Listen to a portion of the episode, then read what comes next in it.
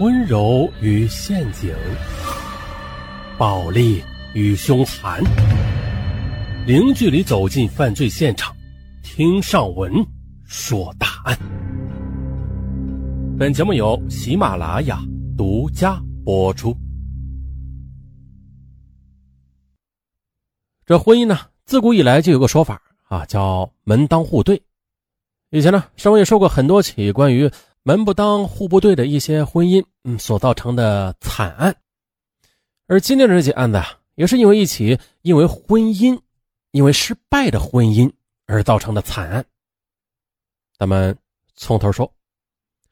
三十一岁的陈雅日是海南人，一米七八的个子，帅气逼人。小时候，他的梦想是做一名篮球运动员。但是天资聪慧的他却成为了一名知识分子。他家住在海口市的府城镇，父母是琼山纺织厂的下岗工人，是典型的城市穷人。他在四兄弟中排行老三，是读书最出色的。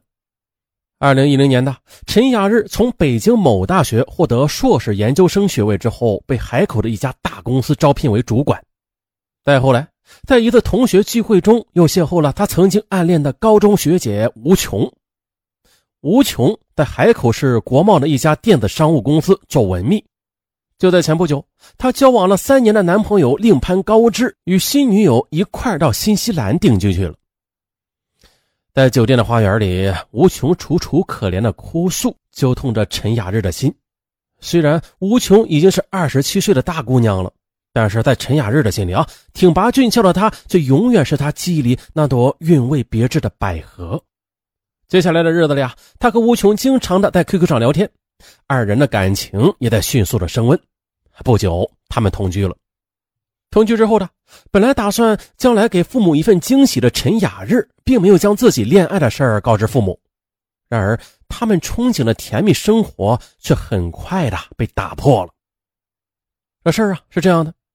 二零一一年的元旦，父亲突然的坐着一辆宝马轿车来到陈雅日的单位里，开车的是父亲的朋友李志华。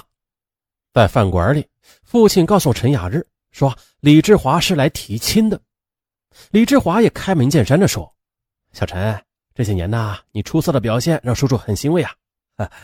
最近生日做大了，我需要一个帮手。我呢，只有一个宝贝女儿。”这次呀，我是专门的来要你做我的上门女婿的。哎呀，面对突如其来的提亲，陈雅日懵了。他拉着父亲出去，说自己已经有了女友了。父亲却责怪儿子，这么重要的事情也不跟家里人商量。可是当得知吴琼只是一个秘书，家境很普通之后，父亲是更加生气了。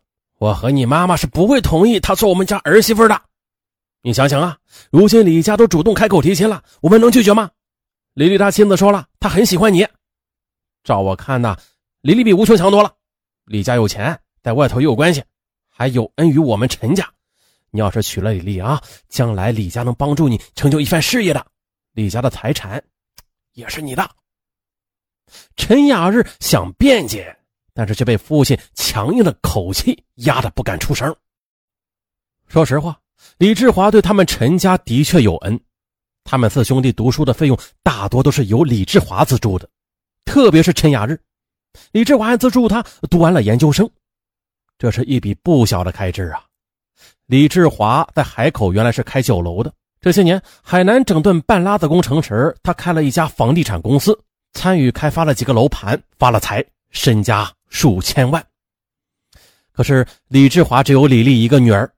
大学毕业后的李丽在他父亲的公司里做会计，可是，在陈雅日的印象里，李丽她是个长相普通却又十分霸道的女孩。二零一一年端午节那天的，母亲打电话让陈雅日回一趟家。当他推开家门时，哎呦，看到了啊，客厅里坐着李志华夫妇和李丽。陈雅日顿时觉得有些尴尬，原来父母叫他回来是要促成两家的联姻的。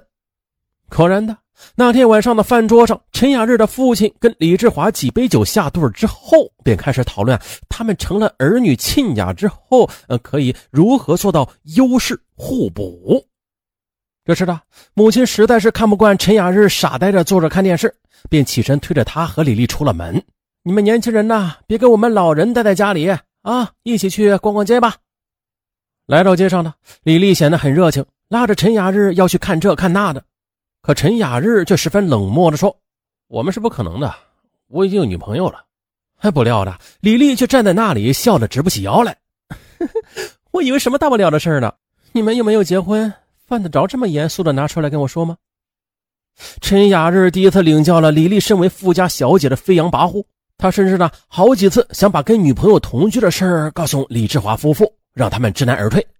可母亲知道后，竟然以死相威胁。哎呦，陈雅日只得就此作罢。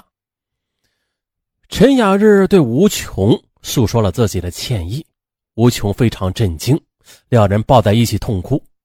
事后，陈雅日的父母还怒气冲冲地找到吴琼：“我们四个儿子中啊，就属陈雅日有志气、有出息。他呢，需要找一个有实力的女人协助他发展事业。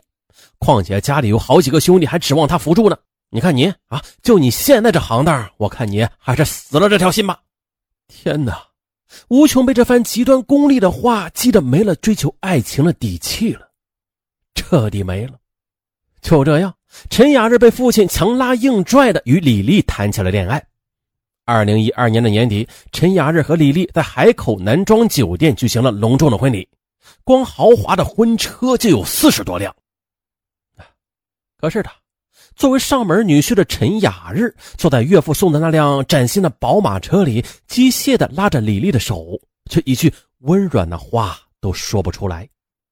在婚礼上，李志华将一个存有一百万元的存折交到了李丽和陈雅日的手里，同时还当着所有的嘉宾表示，等小夫妻俩以后有了孩子，他呢就将公司百分之三十的股份交给他们。婚后，陈雅日完全的将身心交给了李丽，可是李丽却很快的从当初跟他撒娇发嗲，变得颐指气使起来。有时候，她觉得陈雅日没有了新鲜感，就把他与先前那些男朋友罗列出来。跟陈雅日做对比，李丽的挑剔让陈雅日是无法忍受的。由于家中男丁稀少，李志华要求他们赶快啊生个儿子，而李丽却怕生育影响身材，只同意生一胎。父亲知道女儿的脾气，也答应啊只生一胎，但是必须是男丁。二零一三年二月，李丽顺利怀孕，岳父对陈雅日说：“我呀联系了医院的熟人，明天你陪着李丽去照个 B 超吧。”我的意思是啊，如果是个女娃，你就马上做人流打掉。什么？见陈雅这几乎惊恐的站在那里，岳母又补充道：“理由很简单，我们这么多的资产，丽儿又不同意多生，要是这么就断了香火，该怎么办呀？”还不幸的是啊，B 超检查结果证实了李丽怀的确实是个女娃。陈雅这真的是舍不得打掉这个孩子的，但是岳父母的态度却十分强硬。陈雅日只能向妻子寻求帮助了。他耐心的开导妻子：“我们呢都是受过良好教育的人，不能像父母那样抱有重男轻女的思想。哎，我们一起努力，把孩子顺利的生下来吧。”可是听了陈雅日的话，李丽非常生气，对他大吼：“行，要生你去找别的女人生吧！我说好了，生一胎就是一胎。你……”啊！陈雅日听后想大发雷霆，啊，可最终呢还是强忍住了。就这样的，在岳父岳母的胁迫之下，李丽到医院里做了人流手术。这人流事件在陈雅日的心里蒙上了厚厚的一层阴影。那如果再次怀孕又是女娃，这该咋办呀？而岳母也爱对陈雅日唠叨个不停，要求啊他改掉那种刻板的书生气，为人处事要头脑灵活些，不然以后怎么接手李家的生意啊？豪门的深深庭院本就不适合他，再加上岳母的指使，更让原本就心情不好的陈雅日压力徒增。而最让陈雅日烦心的是，为了加速实现生个儿子的计划，每天晚上呢，李丽都要他喝大量的补品，然后呢，让他按照那些偏方说的形式，这让陈雅日越来越感到力不从心。